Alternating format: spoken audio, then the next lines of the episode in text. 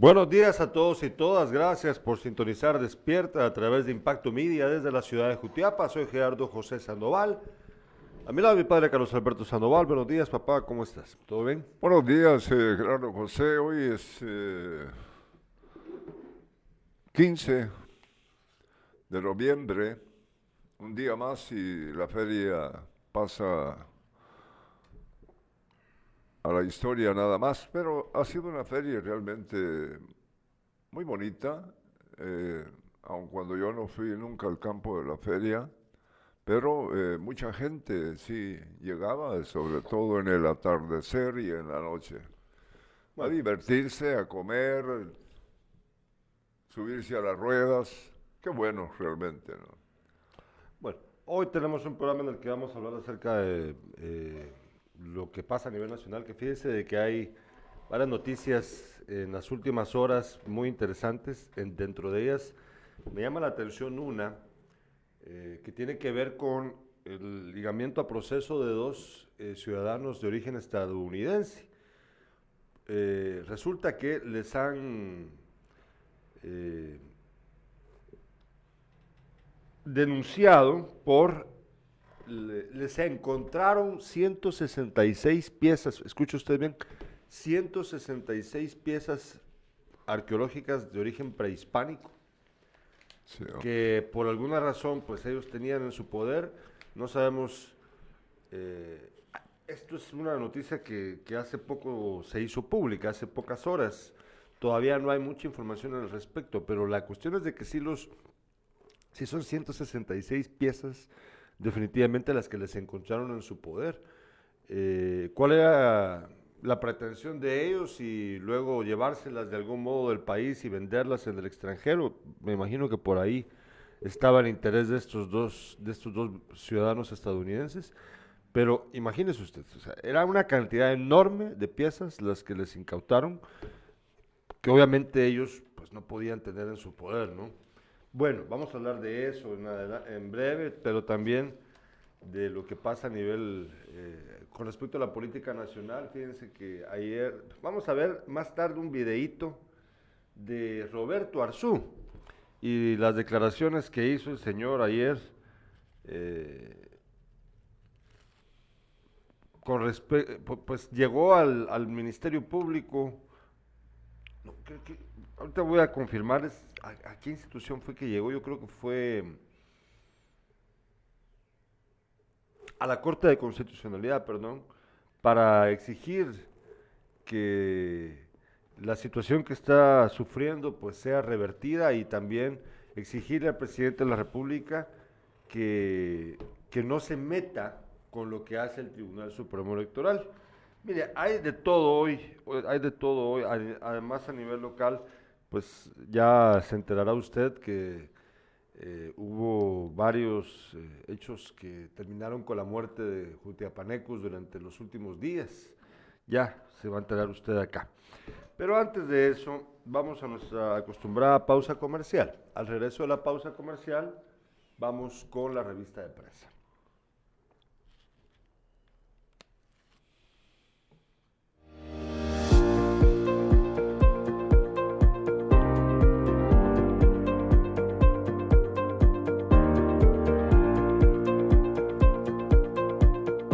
Este medio eh, quiero presentarme. Soy el secretario del COCODE de acá de la comunidad del Pan del Jocote y, a la vez el eh, coordinador interino, ya que por la ausencia del coordinador, ¿verdad? No está. Pero acá estamos apoyando y encargándonos de todo, ¿verdad? Y queremos agradecer, ¿verdad? Al señor alcalde por esta gran obra que se está llevando a cabo, ya que teníamos aproximadamente unos 15 años de solo estar, eh, solo nos venían a ser conformado, ¿verdad? Conformado y conformado y, saben de que el agua pues, eh, molesta y en cambio hoy pues es un balastreado eh, muy bonito, un buen balastre y por esta razón comité y vecinos estamos altamente agradecidos con el señor alcalde, deseándole allí que pues todos sus deseos se le cumplan, ¿verdad? Y, y hay que y seguirle echando ganas.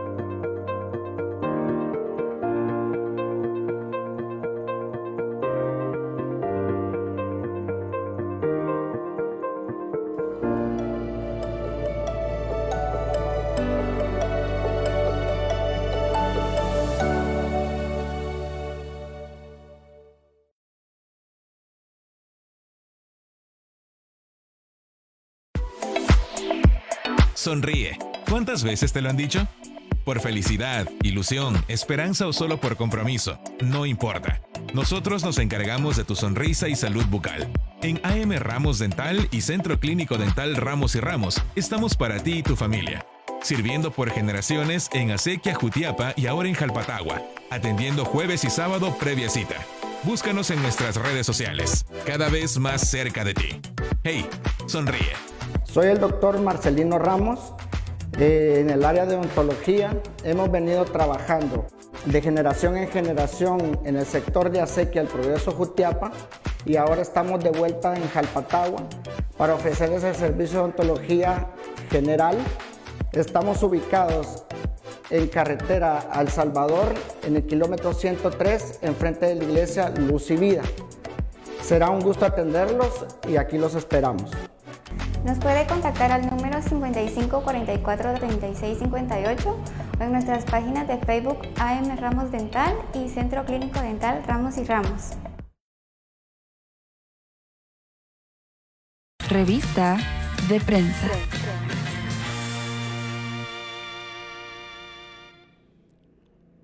Ya estamos acá de regreso. Fíjense que eh, la portada de prensa libre titula el día de hoy algo que, pues la verdad sí, sí, a mí me parece muy eh,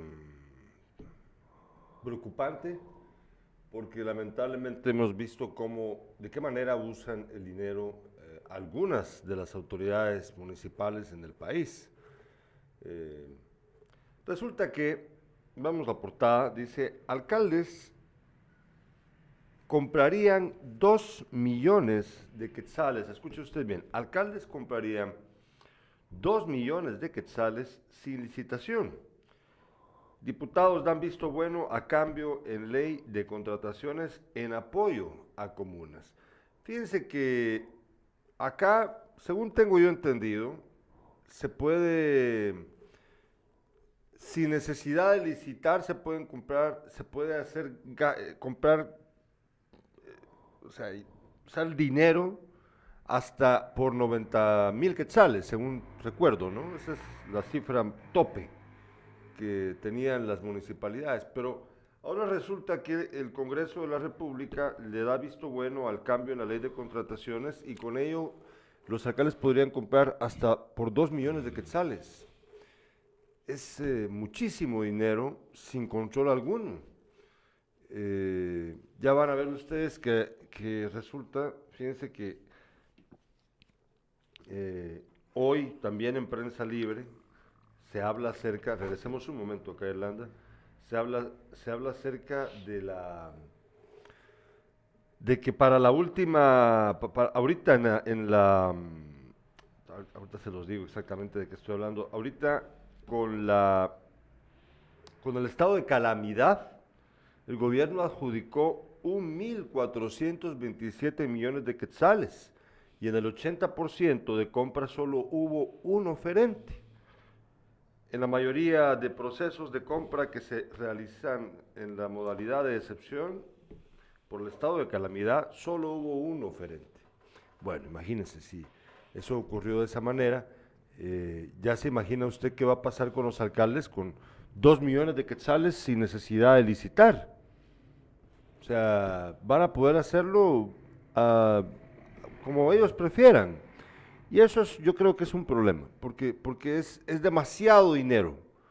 Y estamos hablando también, papá, que, es, que ya viene la, la campaña electoral y um, mucho de ese dinero, si no tiene control alguno, bien puede ser utilizado por las autoridades municipales para clientelismo, para conseguir a través de dádivas, pero no son dádivas porque realmente es dinero que debiese ser utilizado para cosas concretas y útiles para todos y no solamente para un pequeño grupo o para, o para una comunidad a la que pretende endulzarle el oído el candidato, va a ser utilizado probablemente por algunos candidatos para obtener el voto.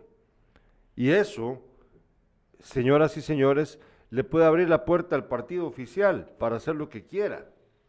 Es un problema serio. Ya vamos a escuchar lo que pasa con Manuel Conde en breve, vamos a hablar de eso, pero Lo que quiero decir es de que esta noticia, pues debe de, mire, cada vez, cada vez están haciendo, dando pasos más grandes, acercándose a su objetivo final, que es perpetuarse en el poder, papá.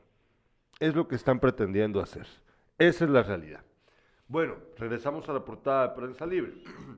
Prensa Libre también titula el día de hoy. eh, banqueros discuten sobre finanzas sostenibles y también titula Prensa Libre. eh, circulan juegos pirotécnicos en forma de alimentos. Eso no me queda claro. Bueno, ya vamos a ver, pero si eso es así, esto es súper peligroso, me parece una de las ideas más estúpidas que a alguien se le puede ocurrir. Juegos pirotécnicos en forma de alimentos, ya vamos a, ana- a analizar esta noticia. Luego vemos la portada de El Periódico.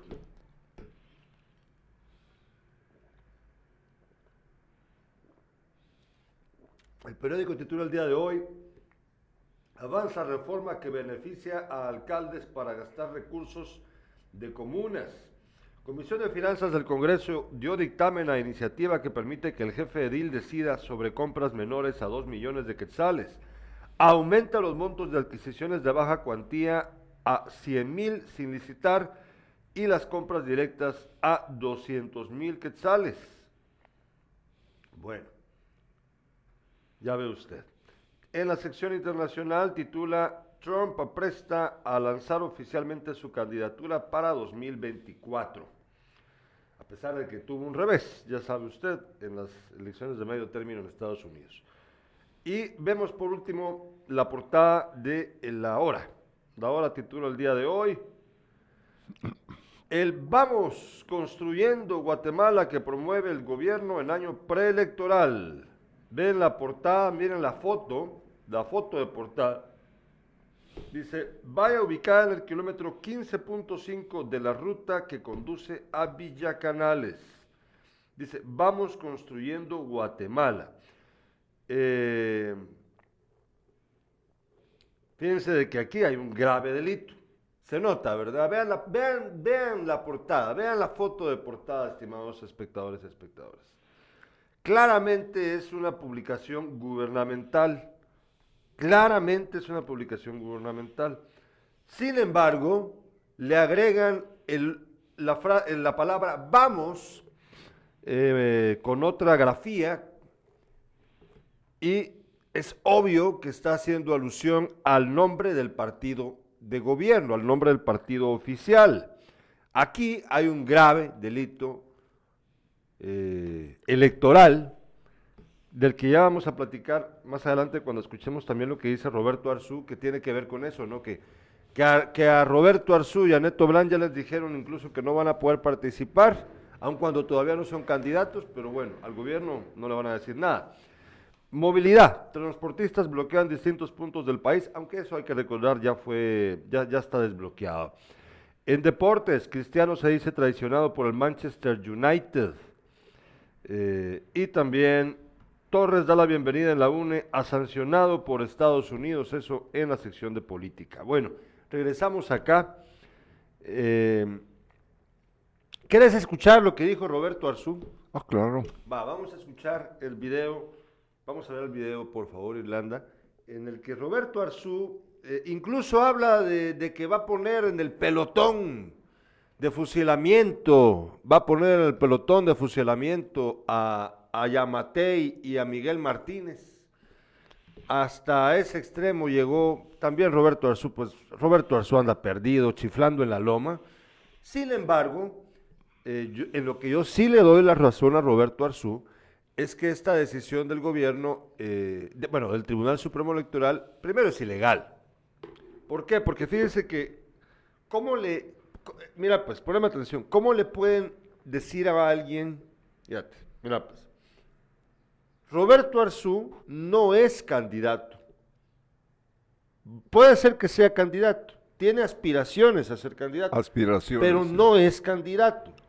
No se ha convocado a elecciones tampoco aún.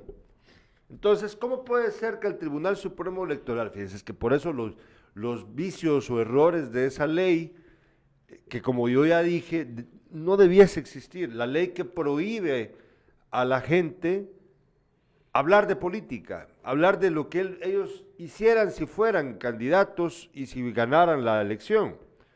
Esa ley no debería existir. Pero bueno, miren pues, de todos modos están aplicándoles a ellos eso cuando no son candidatos todavía. ¿Cómo? O sea, ¿qué lógica tiene? Roberto se puede decir lo que quiera. Yo ahorita, yo ahorita, ahorita, ¿qué mira, pues, ¿qué pasaría si yo ahorita vengo y digo, si yo fuera presidente, yo haría tal cosa? El Tribunal Supremo Electoral podría venir a decir, Gerardo, usted tiene prohibido participar en las próximas elecciones por campaña anticipada. Sí. ¿Y cómo me pueden decir eso si acaso soy candidato? Pues es lo mismo, la misma lógica de lo que le pasa a Roberto Arzú o a Neto Brand. Ninguno de, los, ninguno de los dos es candidato aún. ¿Por qué les prohíben eso? Es que se dan cuenta, está mal hecho todo, con las patas. Pero bueno, ya tenemos disponible el video. Ya. Veámoslo, Irlanda, porfa. Gracias, Irlanda Valdés. Veamos el video, veamos. 10 años empezando el primer mes de energía eléctrica a todos los guatemaltecos en su vivienda. Tercero, voy a perseguir a este presidente y a ese muchacho y los vamos a poner contra el paredón de fusilamiento. Y cuarto, le voy a regresar la hombría a la presidencia. Eso haría. Muchas gracias, señor. Bueno, escuchó usted eh, la sonrisa final de Arzú cuando dice debiese ser o sea, le sumaría más, eh, le agravaría aún más la situación con respecto a la interpretación que se hace actualmente de esa ley absurda, la ejecución de esa ley absurda, que prohíbe a la gente hablar acerca de qué es lo que haría si fuera candidato. O cómo piensa que debería de ser el funcionamiento del país. O sea, miren, es que es absurda esa ley. Ah, bueno. Mira aquí, Gerardo. Ah, va, sí, ya. Nos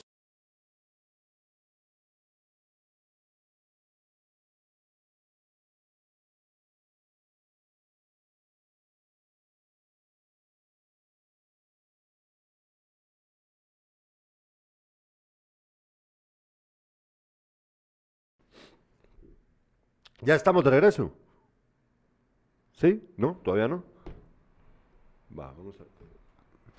¿Sí? Va, de acuerdo. Ya estamos en vivo. Sí, disculpen, parece que pues la señal de Tigo pues está con fluctuaciones, va y viene, va y viene. Eh, no les crean a las, a las telefónicas cuando les dicen que es la mejor señal de toda Guatemala, porque ya ven ustedes que no es verdad. Ni claro ni Tigo, ¿eh? Ni claro ni Tigo. Damos a conocer las actividades. Estamos hablando todavía de lo nacional. Ah, bueno. luego ya hablamos de lo ah, local. Perfecto, espérate un ratitito, espérate un ratito. Ya estamos bien, ya estamos, ya se mejoró la señal. Sí, despuésito, papá, porque todavía estamos hablando de lo nacional, si no nos vamos demasiado rápido. Eh, fíjense que, vamos a ver, aquí tengo ya lo que les estaba mencionando de las eh, imágenes, de, de las piezas arqueológicas. Fíjate que aquí lo tengo ya. Esto, lamentablemente todavía no hay imágenes de los de estos dos estadounidenses, pero fíjense, miren pues, la Fiscalía de Delitos contra el Patrimonio Cultural de la Nación logró ayer que se ligue a proceso penal a los estadounidenses Stephanie Allison Joluk y Giorgio Salvador Rosilli, o sea, es un hombre y una mujer, por el delito de atentado contra el patrimonio natural y cultural de la nación en virtud de existir peligro de fuga latente, el Ministerio Público solicitó prisión preventiva para ambos. Sin embargo, el juez resolvió otorgarles las medidas sustitutivas siguientes. Prohibición de salir del país, firmar el libro de constancia de la Fiscalía en la Fiscalía cada 15 días y caución económica de 50 mil eh, quetzales cada uno. Yoluk y Rosili fueron capturados el domingo en la antigua Guatemala en posesión de 166 piezas arqueológicas de origen prehispánico. Fíjense que es que es una cantidad enorme de piezas.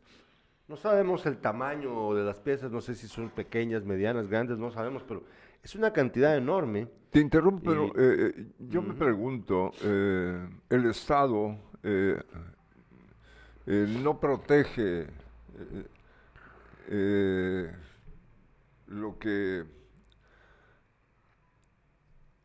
el antepasado ha, ha dejado como recuerdo, ¿no? Entonces, ¿qué pasa? ¿Por qué esta gente obtiene todo eso sin que el Estado se preocupe Bueno, de dónde no, sabemos exactamente de dónde lo obtuvieron, ¿verdad? Ah, por Pero eso, ah, porque eh. también recordate que, res- que hay muchos, muchos eh, em, sitios arqueológicos que todavía no han sido del todo explorados.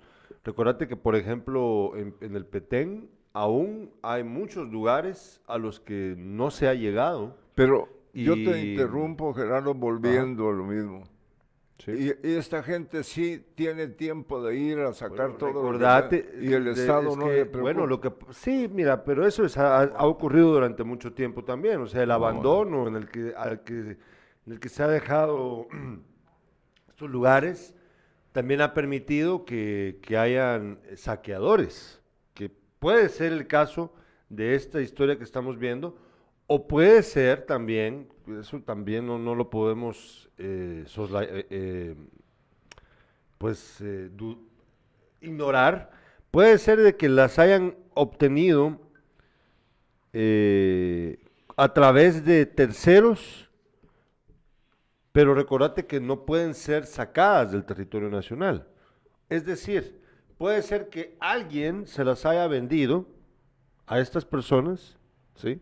Pero de todos modos esa venta es ilegal porque no puede ser vendida una pieza arqueológica dadas ciertas circunstancias. Recordate lo que pasó aquí en la, con, los, eh, con lo, el sitio que está aquí cerca de, del puente eh, viejo, Sí. en- por- a la par del mini complejo. ¿Qué pasó ahí? Ahí se encontraron con muchas piezas arqueológicas. Yo no sé si de origen pipil, no, no tengo claro de, de de qué cultura prehispánica eh, provenían, pero se encontraron muchas piezas arqueológicas ahí, pequeñas, ¿verdad? Pues bueno, esas cosas pueden ocurrir. Bueno, eh, por último, en la noticia nacional, fíjate que, ¿será que podemos ver la imagen del lago de Amatitlán, por favor, Irlanda? Fíjate de que esta noticia salió ayer por la mañana en la BBC, en la BBC, que de hecho, pues durante casi todo el día de ayer fue la principal noticia de la BBC. Mira esto, pues, Va- vamos a ver el lago de Amatitlán fotografiado años empezando por el primer mes. un guatemalteco de 24 años. Esa imagen acaba de ganar un reconocimiento, eh, un premio. ¿Ves eso verde? Mira, pues, al lado derecho. ¿Lo ves? Sí, claro. Bueno. Es el lago de Amatitlán. La foto es, eh, dice la, foto, la, la nota de la BBC, dice la historia detrás de la imagen del lago verde de Guatemala que ganó el Oscar de fotografía de vida silvestre. Mantenerlo un momento ahí para que la gente se dé cuenta, por favor, Irlanda, dice. En la foto ganadora del premio del Museo de Historia Natural de Londres se logra ver claramente los efectos de la micros, microcistis, una alga producto de la contaminación y los cambios en temperatura, temperaturas. El fotógrafo guatemalteco Daniel Núñez dice que se sintió como una estrella de cine cuando el Museo de Historia Natural de Londres reconoció su fotografía del lago de Amatitlán como una de las mejores fotografías de vida silvestre en 2022. Creo que para todo fotógrafo de vida silvestre es como un sueño llegar allí. Sin embargo, Daniel dice que de todas las razones que lo inspiraron a participar en el concurso, la fama nunca fue la más importante. Esta foto, esta no fue una foto que yo tenía planeada. Yo estaba volando mi dron y cuando vi ese momento dije, yo tengo que capturar esto porque es una manera de mostrar el mal estado en el que está el lago de Amatitlán. El Amatitlán es un ambiente, es un emblemático lago que se encuentra en las cercanías de su natal ciudad de Guatemala. La imagen muestra como una microalga que crece de manera descontrolada en el lago por la contaminación tiñe el agua de un espectral verde fosforescente durante los meses de más calor. Vean cómo se mira, es que, como lo dice la nota, un espectral verde fosforescente, es que eso no es un lago ya. Vean ese color, es increíble. El lado derecho de la foto, ¿verdad? Obviamente, al lado izquierdo ustedes ven la vegetación y las viviendas a, un, lado, o sea, la playa de la, la, línea divisoria entre el mar y la tierra, entre el lago y la tierra, ¿no? Lo que hace que esta imagen funcione es, elementos, es el elemento sorpresa, dijo la fotógrafa de National Geographic, Jen Goyton, jueza del concurso sobre la foto de Daniel. A primer vistazo, la parte derecha de la imagen pareciera ser un campo pastoso, pero después te das cuenta de que es agua. Regresamos la imagen. Regresamos acá, por favor. E inmediatamente entiendes que hay algo que está seriamente mal en esta foto. Es un ecosistema dañado y hay que hacer algo para arreglarlo. Qué increíble, ¿no? Qué increíble al estado al que ha llegado. Y se recuerdan ustedes, ¿se recuerdan ustedes ahí de, de, la ex vicepresidenta Roxana Valdetti y su agua mágica para limpiar el lago de Matitlán, ¿verdad? Ahí se dan cuenta de hasta dónde llegan los mentirosos políticos. Y se dan cuenta ustedes del efecto dañino que está cada vez peor haciendo el daño terrible al agua Matitlán. ¿Qué ibas a decir? Una opinión de Luis Alberto Franco. Con lo de la fotografía, ¿cómo es posible que gane un premio por vida silvestre si es pura contaminación? Considero que el título del premio no va acorde a lo que se quiera premiar. En otro comentario de Luis Alberto Franco dice, eh, independientemente si fueron compradas o robadas, es parte de nuestra historia cultural. Eso de los saqueos es volver a lo que venían a ser los colonizadores o conquistadores Saludos para ambos, dice. Gracias. Este, mira, eh, lo que pasa, Luis Alberto, con el título del premio es que eh, en este caso la fotografía es obviamente una denuncia de lo que sufre la vida silvestre. De eso se trata. O sea, te entiendo tu punto, pero creo que quizás, pues en esta ocasión, eh, no, no, le cachaste bien. sí, sí, el título es, es un premio, es la, te lo repito, ¿cómo se llama? Eh, el título del premio es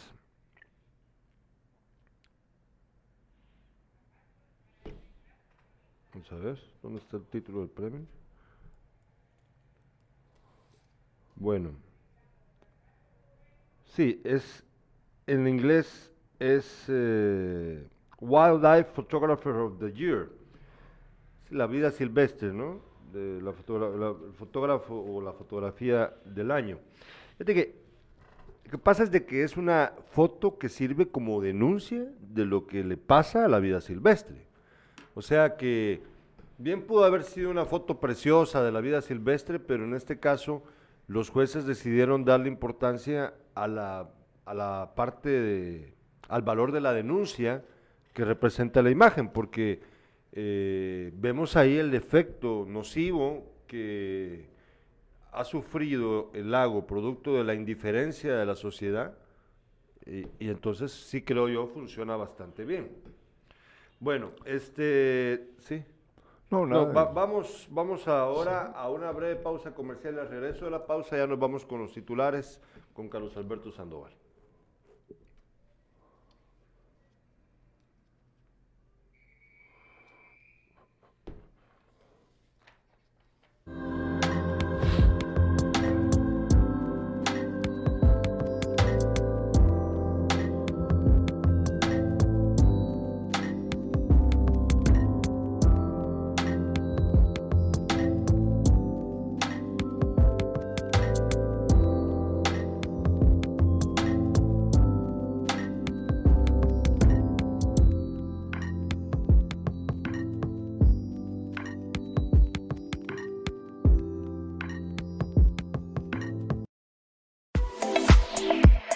Sonríe. ¿Cuántas veces te lo han dicho?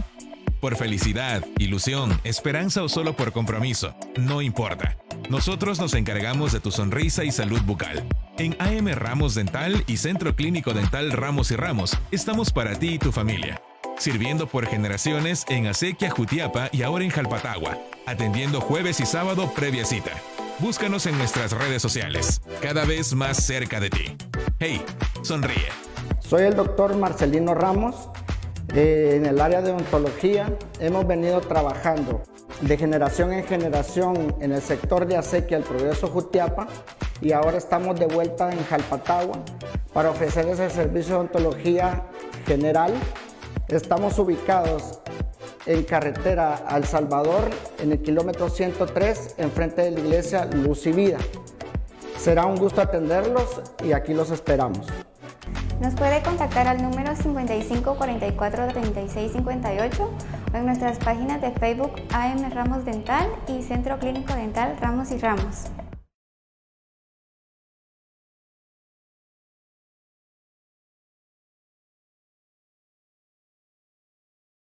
Regreso, vámonos con los titulares.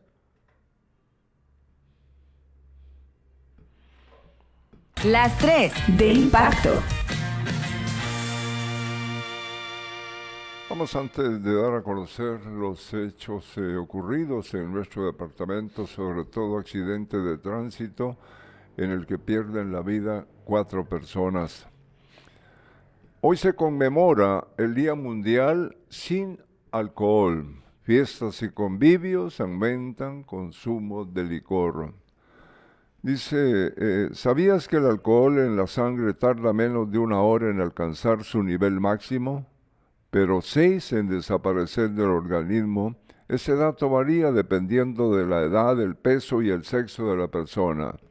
¿Cuándo buscar ayuda? Si presenta cuatro de estas señales, ha intentado no beber por una semana sin lograrlo, le molestan los consejos para dejar el vicio, ha tomado licor por la mañana el último año, envidia a quienes pueden consumir sin problemas, ocasiona problemas en su hogar, en reuniones sociales trata de conseguir tragos extra, ha fallado al trabajo durante el último año a causa de la bebida. Esa es una, eh, la fuente de Alcohólicos Anónimos. Pero bueno, eh, vamos con, con, la nota. Eh, lo de los jutiapanecos que perdieron la vida. Esto ocurrió en Cacería el, Llano, en Jalpatagua.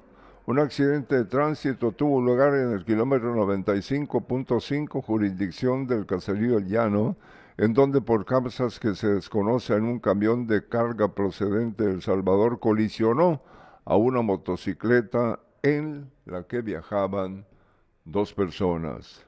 Pilotos que pasaban por el lugar alertaron de inmediato vía teléfono a los bomberos municipales departamentales de Jalpatagua, quienes al llegar al lugar del percance encontraron a los hombres tirados sobre el pavimento. Los dos fallecieron en ese accidente de tránsito. En Quesada, Jutiapa, ocurrió otro accidente. Un carnicero murió tras ser chocado por un auto. El hombre se dirigía a su vivienda con su familia. El Estoraque, Quesada, el sector conocido como Estoraque en jurisdicción de Quesada, en la ruta que conduce a Jalpatagua, dos vehículos colisionaron aparatosamente, lo que resultó en dos personas heridas y una fallecida. El hombre fallecido, según se informó, era Vinicio Cordón Méndez, de 44 años de edad, de oficio carnicero y regresaba a sus labores junto a su familia, conduciendo desde Sanistán, Jalpatagua, en donde tenía su negocio. Además informó que el fallecido era hermano de un piloto de los bomberos voluntarios de Jutiapa, quien llegó al lugar del hecho y trasladó a los heridos al Hospital Nacional. Dentro del vehículo responsable fueron encontradas varias latas de cerveza y una hielera, por lo que se presume que los ocupantes conducían en estado de ebriedad. Destruido quedó prácticamente el vehículo en el que eh, el Jutiapaneco, acompañado de su esposa y eh, sus dos hijas gemelas. Afortunadamente, pues ellas eh, solo sufrieron algunas heridas y fueron trasladadas al Hospital Nacional de Jutiapa.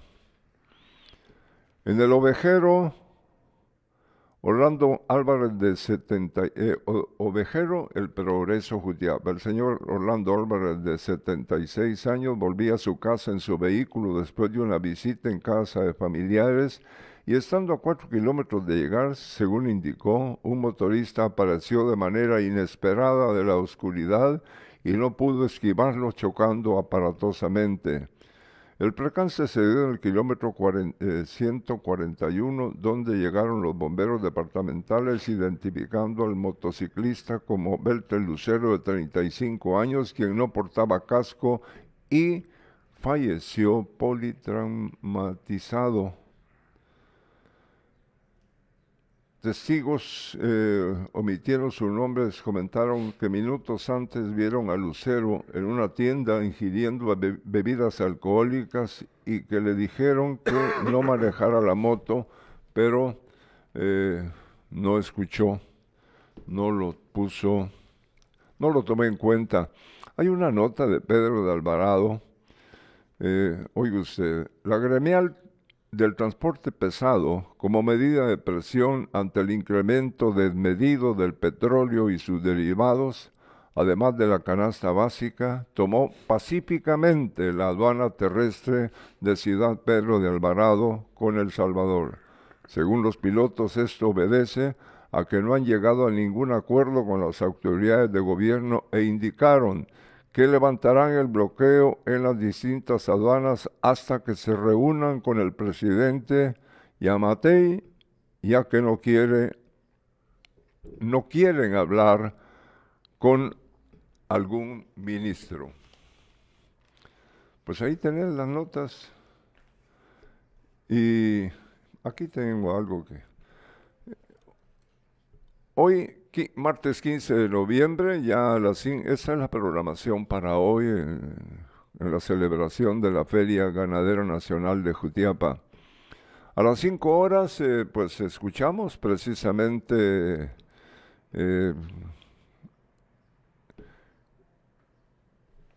la serenata eh, recorriendo las principales calles y avenidas de la ciudad. Pues yo la verdad no escuché la serenata, yo solo escuché las, las bombas. pero ah, no, no, no, no solo las bombas. Pero solo eso quiero hacer mención de lo que ocurrió hace ya algunos años. En aquel entonces el, el alcalde era don Enrique Castillo y justamente en la feria ese 15 de noviembre del año, el único año que vivió Castillo como alcalde de Jutiapa, pues eh, en el Parque Central, eh, ahí se reunieron, llegó un montón de gente y eh, a comer, a tomar café y a comer sabrosos tamales en ese lugar. bueno, pero esto ya pasó a la historia. Hoy de 9 a 13, desfile del Día del Soldado Jutiapaneco y actos protocolarios, inicia en bomberos voluntarios y finaliza en el estadio El Cóndor. 15 horas, encuentro futbolístico, Washington, Estados Unidos versus Pasaco, ganadores de la Copa Pepe Mía. También se va a jugar ese eh, duelo futbolístico en el estadio El Cóndor. A las 17 horas, rodeo nacional gratis en el campo de la feria. A las 19 horas, concierto Viernes Verde y grupo sorpresa gratis también en el campo de la feria. Para mañana miércoles 16 de noviembre, el último día de la Feria Ganadera Nacional de Jutiapa, de 9 a 12 horas, Día del Niño Jutiapaneco, juego gratis para todos los niños en el campo de la feria. A las 19 horas, concierto, la gran jugada gratis en, en la explanada del campo de la feria y a las 21 horas de mañana, clausura de la Feria Ganadera Nacional 2022 del departamento de Jutiapa.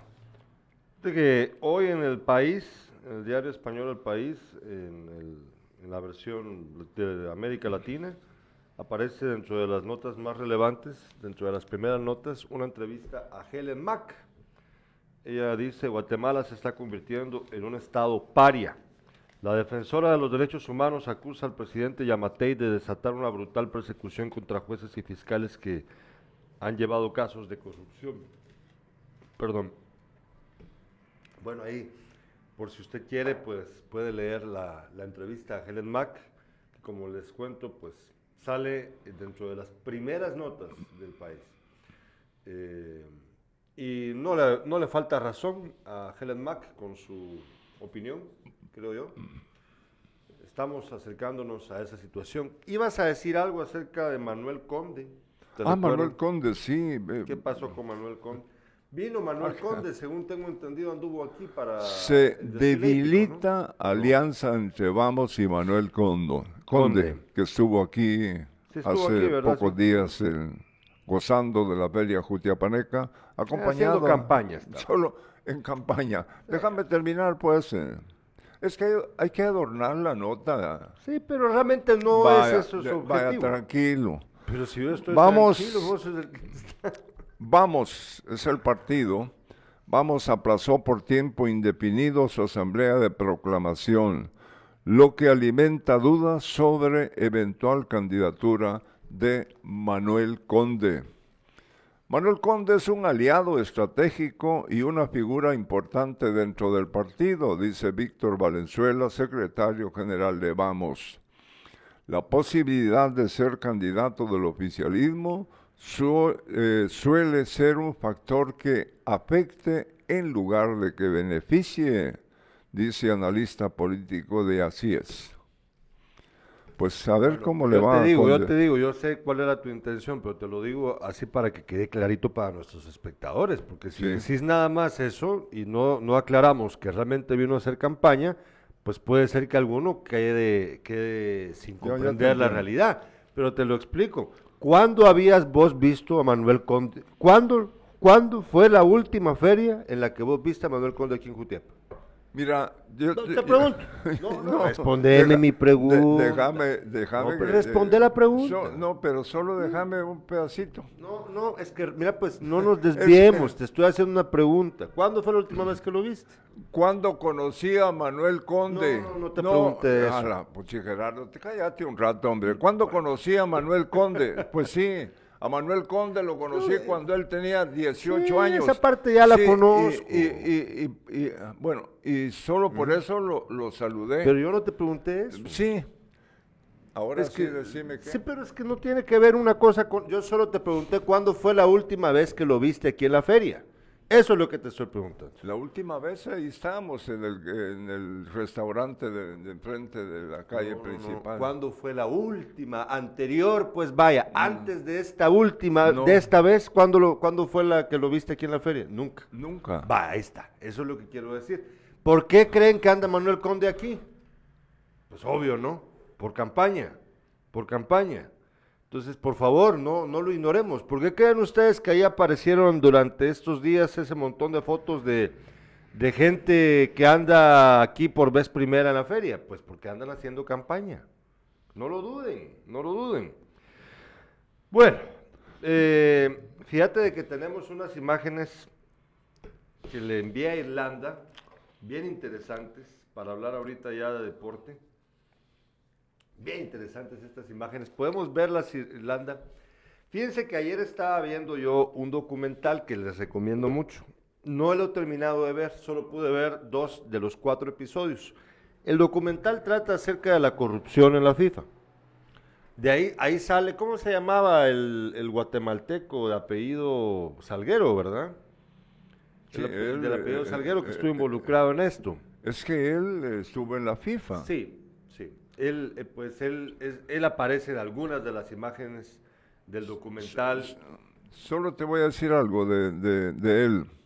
Originario de este municipio, su padre y él, en la sequía El Progreso, se va a Jalapa y pues allá es donde alcanza él, eh, desde ahí empieza a trabajar, incluso estuvo en aquel, el Deportivo Jalapa de aquel entonces como una parte de... eh, él trabaja, eh, estaba con el equipo para mantenerlo en la Liga Nacional en aquel entonces y él netamente jutiapaneco y Sí. se fue a, a la FIFA.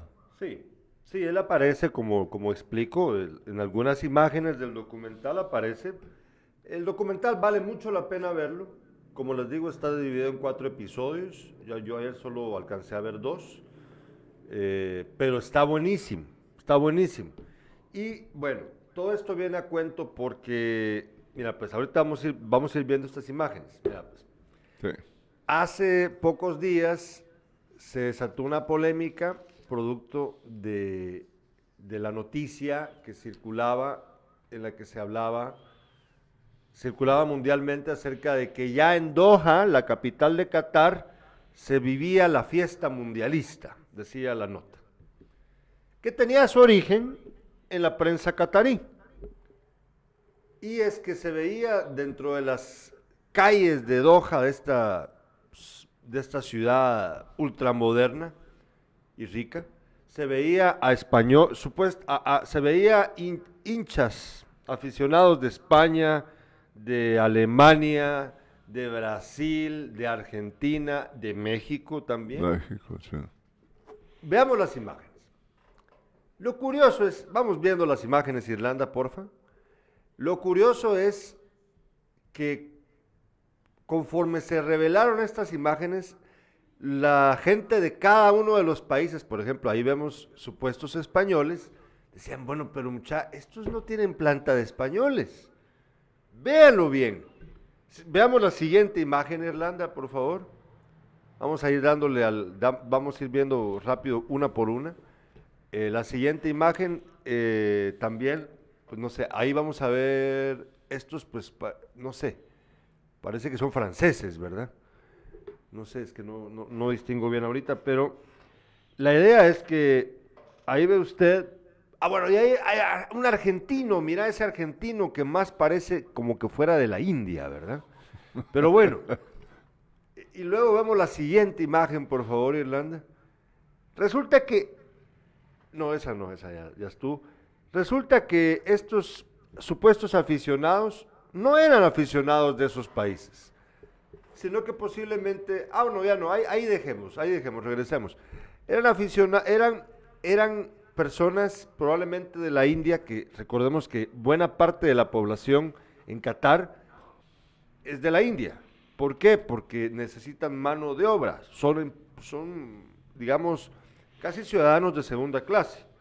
Eh, hasta, hace pocos, hasta hace pocas décadas en Qatar solo vivían 280 mil, 300 mil personas.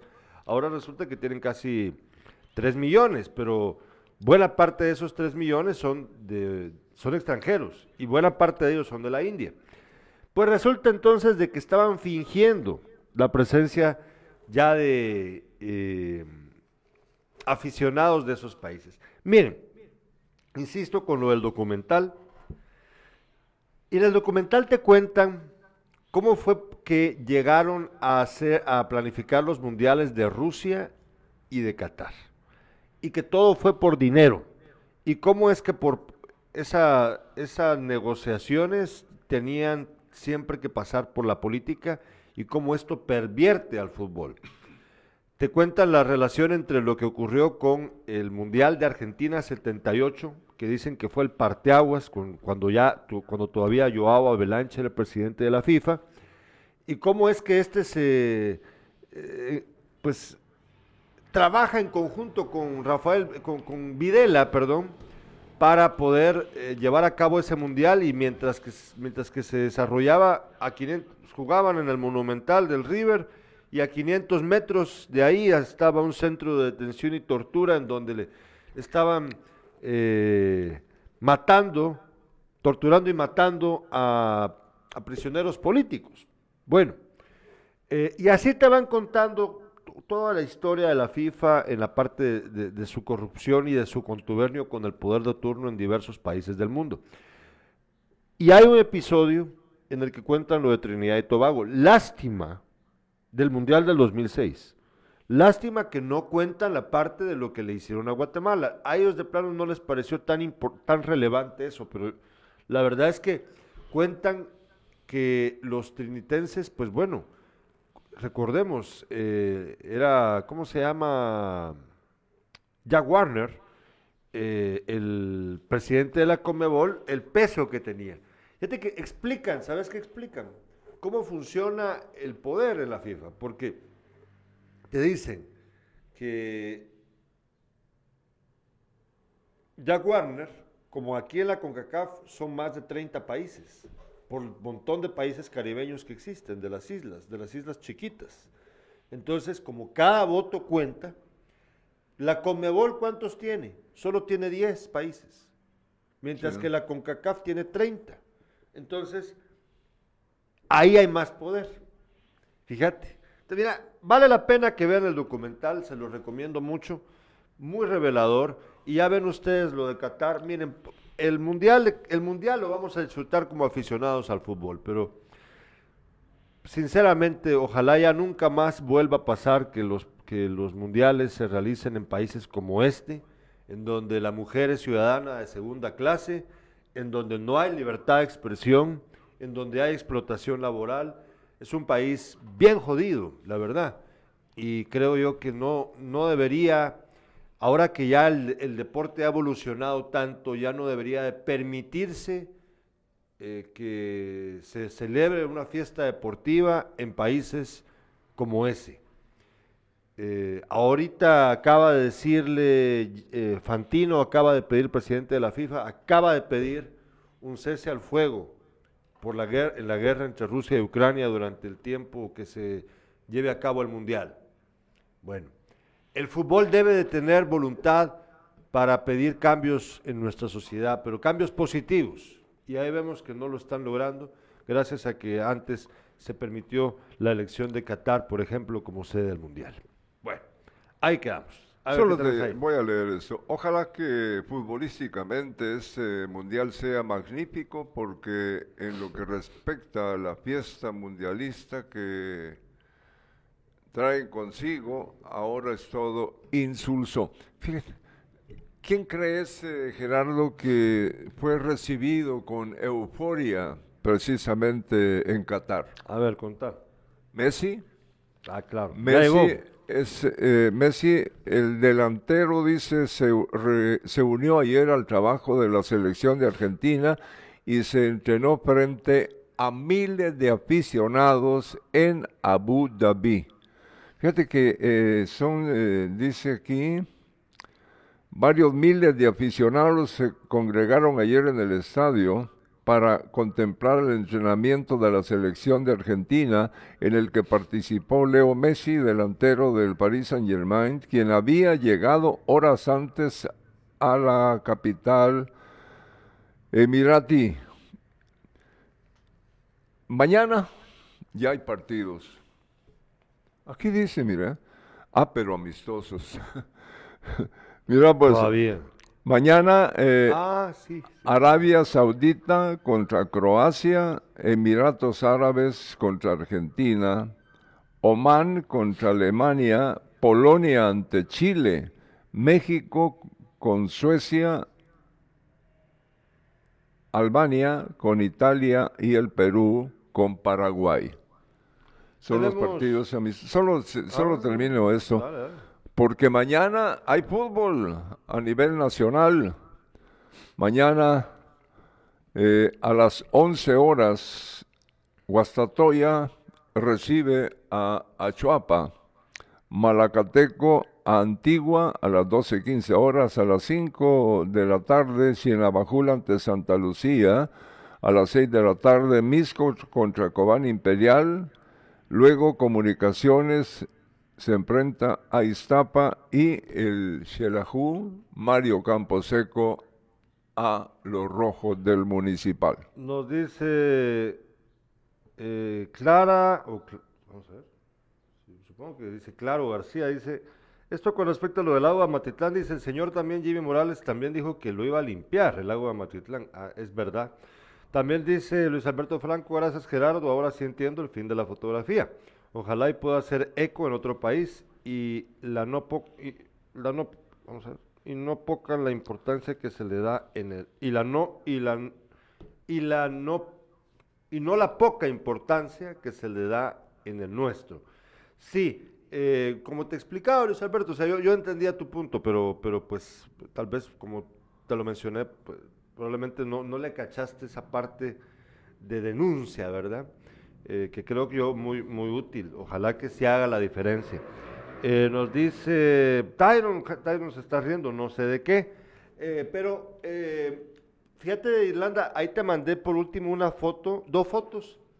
¿Te recordaste que estábamos hablando ahorita de lo de los de las piezas arqueológicas? Sí. Encontré estas que sirven para, para contar. Ahí vamos a ver primero las piezas que les encontraron. Ahí están las piezas, no, pues no son pequeñas.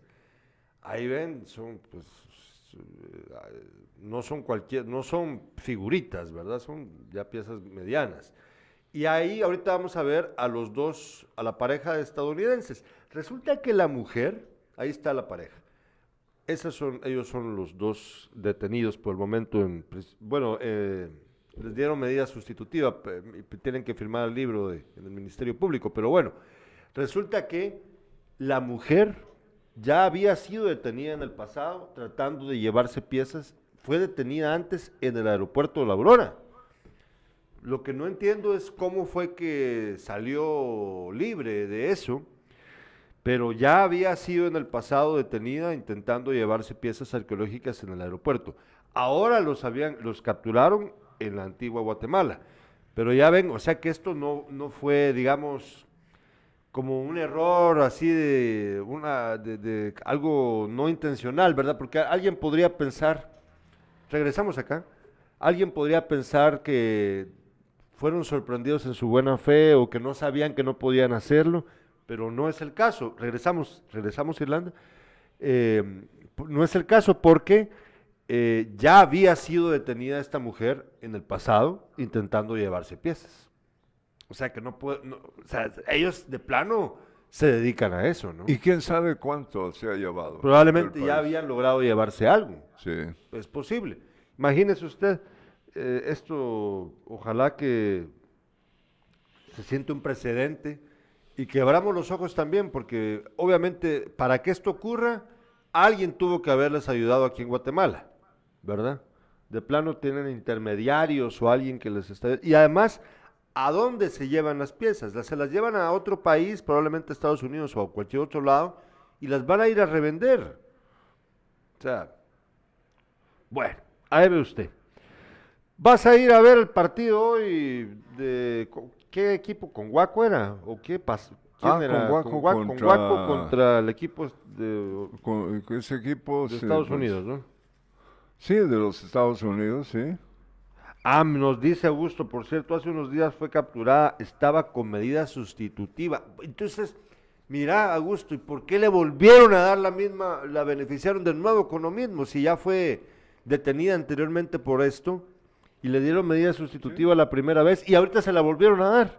Es que la verdad que juez más burro. O sea, no, hombre. El partido de fútbol es eh, eh, un equipo de Washington, de Estados Unidos, Contra Conguaco. contra ¿verdad? Pasaco. Ah, Pasaco. Eh, Pasaco es eh, eh, ganadora de la Copa Pepe Mía de este año. El partido se va a jugar en el Estadio El Cóndor a partir de las 15 horas. Yo estaba, estamos arreglando ahí el, el sábado, me junté con Leonel Díaz un ratito en la reunión de la generación de oro y todo eso. Y le, ya quedamos que para esta semana, tal vez mañana o pasado, vamos a tener un programa, papá, en Sin Casacas, para hablar de nuestros mundiales favoritos y nuestro pronóstico para este mundial. Ya vamos a organizar qué día, ¿de acuerdo? Fíjate que yo era, eh, no sé qué ha, sucedido, porque yo era seguidor de Brasil, eh, desde que me enteré que Pelé eh, había estado eh, jovencito de la selección brasileña y ganan el primer mundial. eh, Vos le ibas a Brasil, sí, eh, sí, le iba a Brasil. pero ya Pero- no le vas a Brasil, ¿por qué ya no? ¿Te cayeron mal? No, no, no, no me caen mal, al contrario, yo quiero que, que sean campeones, ¿no? Pero eh, de repente parece también Argentina, eh, sobre todo cuando el, el Mundial de, de Argentina eh, lo ganan los... este Mundial jugado en su propia tierra y luego ganan el campeonato eh, Del en 86. México, sí. Sí. Pues eh, Pues yo siento de que uno le debe de ir a un equipo. Eso de que te, te cambias de aquí a allá. Mira, A eh, mí Brasil, ah, todo, soy sincero, la- a mí Brasil no, no, no me simpatiza Brasil como selección de fútbol. No me simpatiza como selección de fútbol, no obviamente como país me, pero, encanta, ¿no? Pero, eh, fíjate que como eh, americanos que somos, ¿no? Eh, pues pero- cualquiera de los dos. no, yo eh, prefiero que gane Argentina sí, a muerte. Eh, y- a- y- pero fíjate que me quedé, disculpa que te interrumpa brevemente, pero a mí sí me parece, pues, me da una cosa como una sensación de tristeza un poco. Darme cuenta de que nuestra condición, fíjate que pasé ahí por, en la salida de la, para la carretera, sobre la 15 de septiembre, saliendo de la carretera, donde se apostan regularmente la venta de barriletes para esta época. Ah, sí, sí, sí. Ahora hay una venta de camisolas de selecciones por el Mundial. Ajá. Entonces me, me dio cosa porque dije, puchis, eh, yo entiendo, pues, como acabo de decir, a, a mí me simpatiza Argentina, yo le voy a Argentina al Mundial. Pero qué triste que nosotros tengamos que irle a otra selección, ¿verdad? ¿Me entendés? Pues o sea, qué triste, qué triste. Obviamente sé que esto ocurre con muchos otros países, porque solo hay 32 selecciones que van al Mundial, de los casi 200 países que forman parte de la FIFA. ¿Sí? Entonces, eh, es triste que, que, pues tengamos que irle a otro, ¿no? Así es la cosa, porque no hemos llegado. Pues sí. Ojalá algún día, pero, pero sí, me dio una cosa, ¿no? Un poquito. Bueno, les agradecemos. yo no creo realmente eh, Dice que esté cercano eh, eh, a un eh, Ah, bueno. próximos mundiales que la selección de Guatemala esté presente. Dice Augusto Polanco, Neymar me impide irle a Brasil. Y Juan Carlos Salazar dice Brasil. Fíjate que sí, a mí Eh, eso, también eh, me impide Neymar irle a Brasil. Fíjate que eso, eso ocurre, te cae mal un jugador, el resto del equipo podría, también, podría ¿no? ser. Sí, aunque yo de todos modos, como les digo, yo no, a mí Brasil, es que voy a explicarles mis razones. Hay una cuestión bien simple aquí también. Irle a Brasil, como irle al Real Madrid, viene pues, póngame atención a lo que voy a decir. Eh, eh, no es el único factor, ¿eh? pero es uno de los factores. Irle a Brasil, como irle al Real Madrid, es lo más fácil. Es lo más fácil. Brasil es el exacampeón. Madrid, el Real Madrid es el, el el- el club que más ha ganado las Champions a nivel mundial, bueno, a nivel europeo, obviamente. ¿verdad? Bueno, Fíjate que... Eh, déjame terminar mi fíjate que razonamiento. Solo de JC Salazar ya lo dije, ya lo leí. le Brasil. a Brasil. Sí, ya lo había leído. Ah, ya lo sabía. leído, sí. Bueno. Bueno, eh, miren pues. Miren pues. Es lo más fácil. O sea, si uno le va a ir a un equipo, todos le quieren ir al ganador. Todos le quieren ir al ganador. Y déjenme decirles algo, no, yo, no le hallo mucho yo placer al irle al favorito. O sea, ¿Hay, alguien, siento- hay, alguien por el que eh, no, no estarías con, eh, no votarías por ellos. ¿Qué país? Ah, que no iría por ellos. No, me refiero ¿Qué- qué- cómo eh, así? que, eh, que no te agradaría que fuera el campeón. Ah. Yo- yo bueno, sí- yo, tengo varios. Yo no quiero que vuelva a ganar Alemania. Exactamente. Eh, ya. Somos- ahí estamos igualitos. Eh, tampoco me gusta que gane Francia. La verdad, preferiría, preferiría una lástima que no esté Italia. Y si gana Italia, si hubiera ganado, si hubiera estado Italia, pues sería bonito que ganara, si ganara. O sea, lo aceptaría con gusto. ¿Inglaterra? No, no, no, no, Dios me libre. Peores los ingleses. Uy, no, Dios mío, no. Eh, si, si gana algún europeo, acepto, doy el visado a Italia, a Holanda, incluso acepto a España. Pero Inglaterra, por Dios santo. Uy, no, peor, pues, uy, no. Uy, no, no, no, no, no, no, no, no, no, no. Pero no va a pasar, no va a pasar, no va a pasar. Pero yo, yo, sí, eh, eh, yo, yo- yo creo que, que van a llegar a la pi- eh, eh, a, a final eh, equipos como Alemania. Tienen buen equipo. Siempre, es que casi siempre llegan. Sí, casi siempre llegan. Bueno, eh, dice Juan Carlos Salazar, México, dice. ¿Pero qué México? ¿Que, que no querés que llegue México? No, pues si México no va a llegar, hombre, es que estamos hablando de, de- de selecciones que sí pueden llegar a la final, ¿verdad? Fíjate que México, lo- México, ni México los- se va a quedar en la primera. Fíjate que ni los mismos mexicana, mexicanos perdón, eh, eh, aseguran que, que su selección vaya a pasar a lo que no ha podido en todos los Ah, mundiales, sí, ¿no? Sí, sí, yo creo que tienen razón. Tienen Sí. eh, los, los periodistas.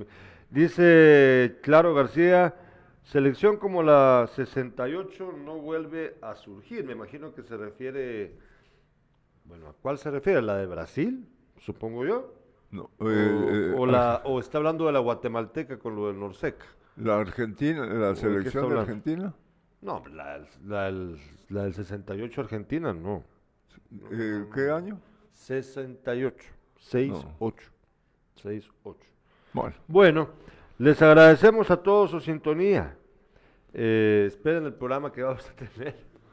qué bueno que les guste más la, el fútbol que la política. Ay, sí. Estamos, Estamos hartos de la política. hartos. pues, hartos de la política. Les agradecemos su sintonía. Gracias, Irlanda Valdés. Nos vemos mañana en Despierta. Nos vemos.